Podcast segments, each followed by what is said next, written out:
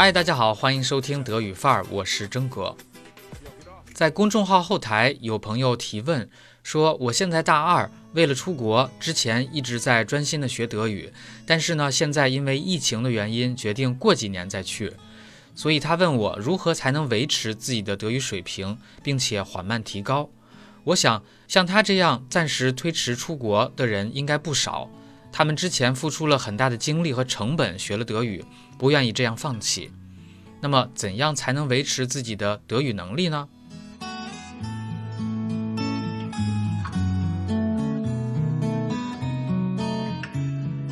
我觉得，如果把有明确的目标，每天学习一小时以上的德语比作开机的话，那么这位同学所说的要维持能力，就好像要待机。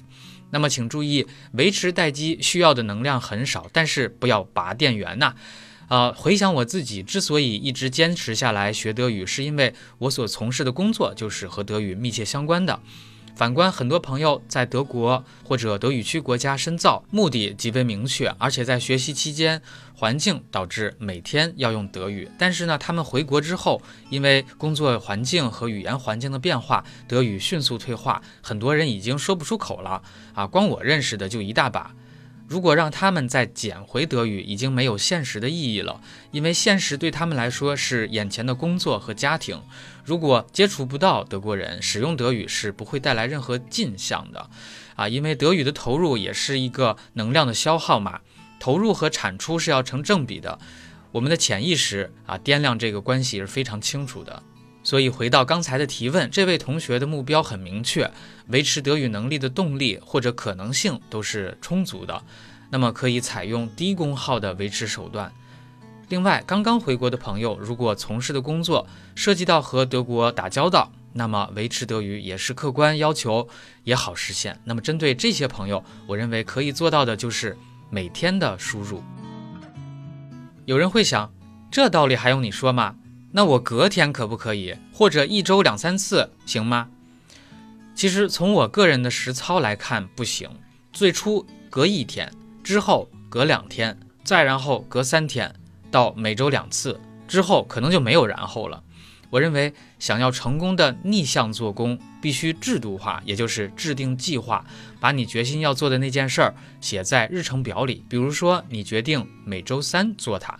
那么一定在醒目的位置安排好，我也这样做过，但是啊，现实是即使这样，我也没有能够完成，因为那个表格我虽然可以贴出来，但是呢，大脑依然会选择性的或者是故意的在遗忘，而实践证明，只有天天做工，这个功耗才是最低的，因为大脑不必去记到底是隔了几天呀，还是每周几呀，啊，你只要过一天做一天就可以了。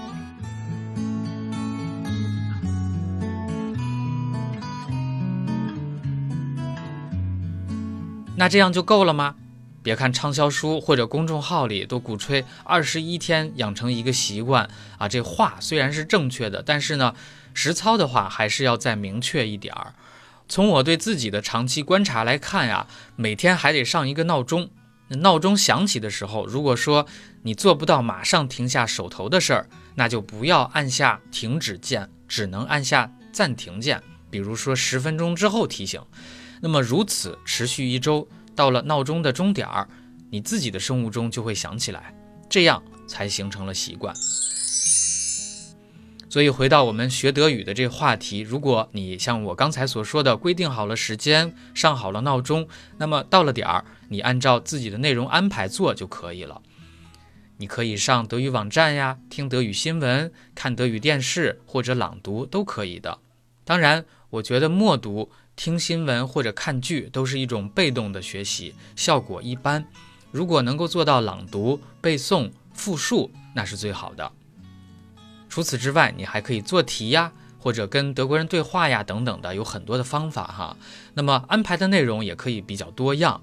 如果你每次只是安排阅读或者只是做题，那么这就太单调了。那么在灵活安排的时候，你可以考虑收听真哥隔日更新的。B 一词汇听着背这个音频专辑，可以在喜马拉雅每日德语听力搜索德语范儿，找到专辑就可以开始听了。也可以关注微信公众号德语范儿 V，后台输入 B 一词汇，也可以进入我的音频专辑。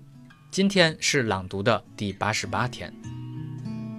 好了，以上就是今天的全部内容。有关如果推迟了出国计划，怎样实现低功耗的维持德语水平？郑哥感谢大家的收听，咱们下期见，Cheers。